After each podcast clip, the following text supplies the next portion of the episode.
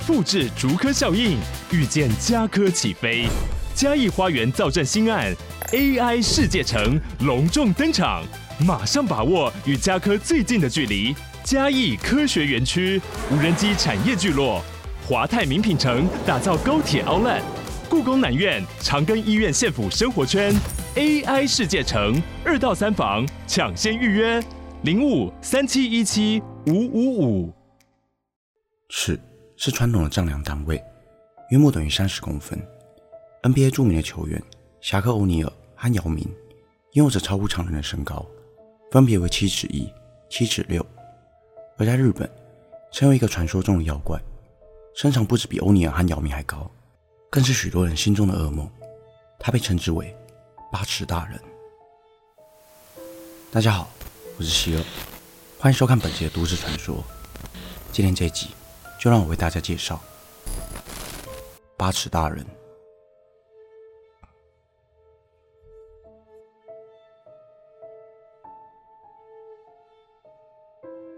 据传，八尺大人拥有近乎八尺的身高，形象是一位女性，有一头及腰的长发，身着白色连衣裙，头戴白色帽子，特别喜欢对少年下手。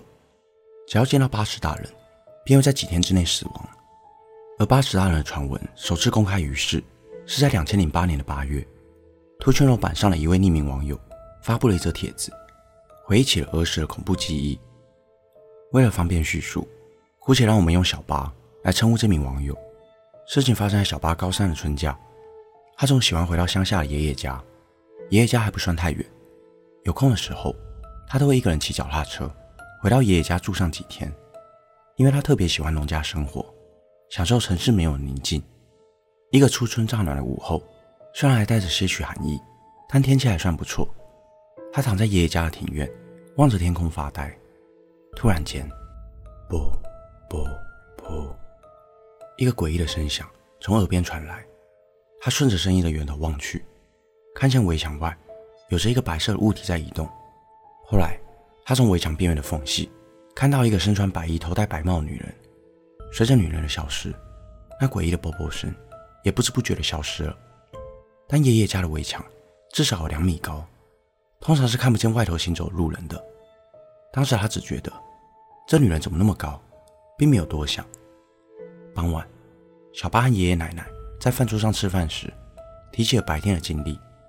他告诉爷爷：“我今天看到一个好高的女人，竟然比围墙还高，应该是穿了很高的鞋子吧？”爷爷奶奶突然一改往常的慈祥，激动地问他：“在哪里？什么时候看到的？”小八被爷爷激动的反应吓到了。接着，爷爷只是默不作声地走到外头打了通电话。他听不清爷爷说话的内容，只知道爷爷的声音。充满了恐惧。饭还没吃完，小八就被奶奶带到二楼的客房。奶奶用报纸将房间所有窗户给贴了起来。这时，小八问奶奶：“到底发生了什么事？”奶奶只说：“你被八尺大人盯上了，但别担心，我和爷爷会保护你的。”那时的小八还不知道八尺大人是什么，但奶奶也没有时间解释。不久后，爷爷找了一名名为 K 的老婆婆来到了家里。原来。刚刚那通电话正是在联系 K 婆婆。K 婆婆在房里的每个门窗都贴上了符咒，并在房间的四个角落放上了盐堆，以及几尊小佛像。她给了小八一个护身符，要他一察觉有什么不对劲，就握紧手中的护身符。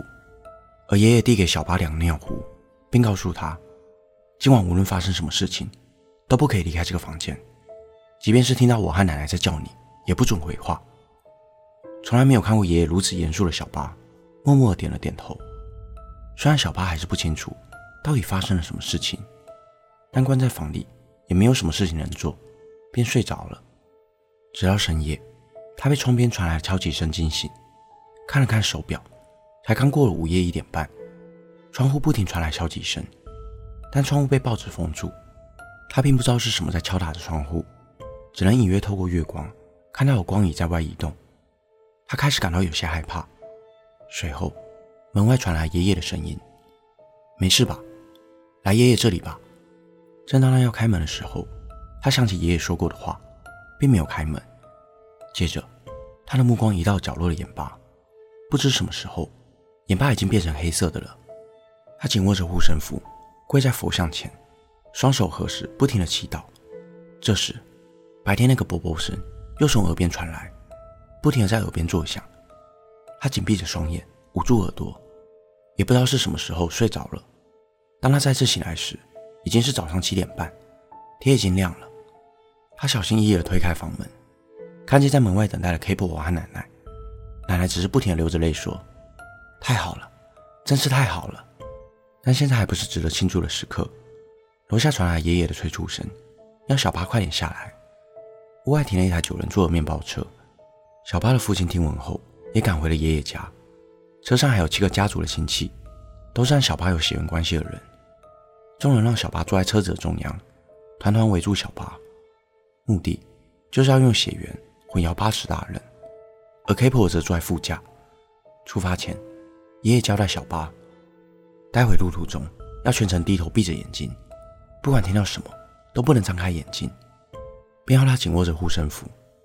众人就这么上路了。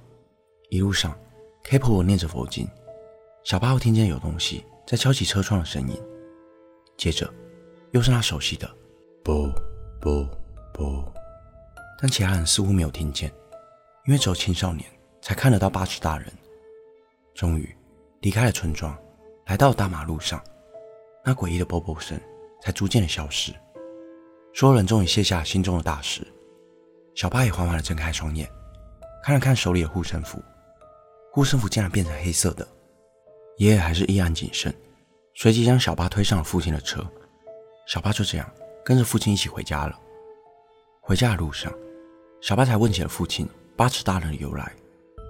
早在上古时代，八尺大人就早已存在，而那时的人们会通过献祭少年给八尺大人，来避免灾祸。久而久之，八尺大人便有专挑少年下手的习惯。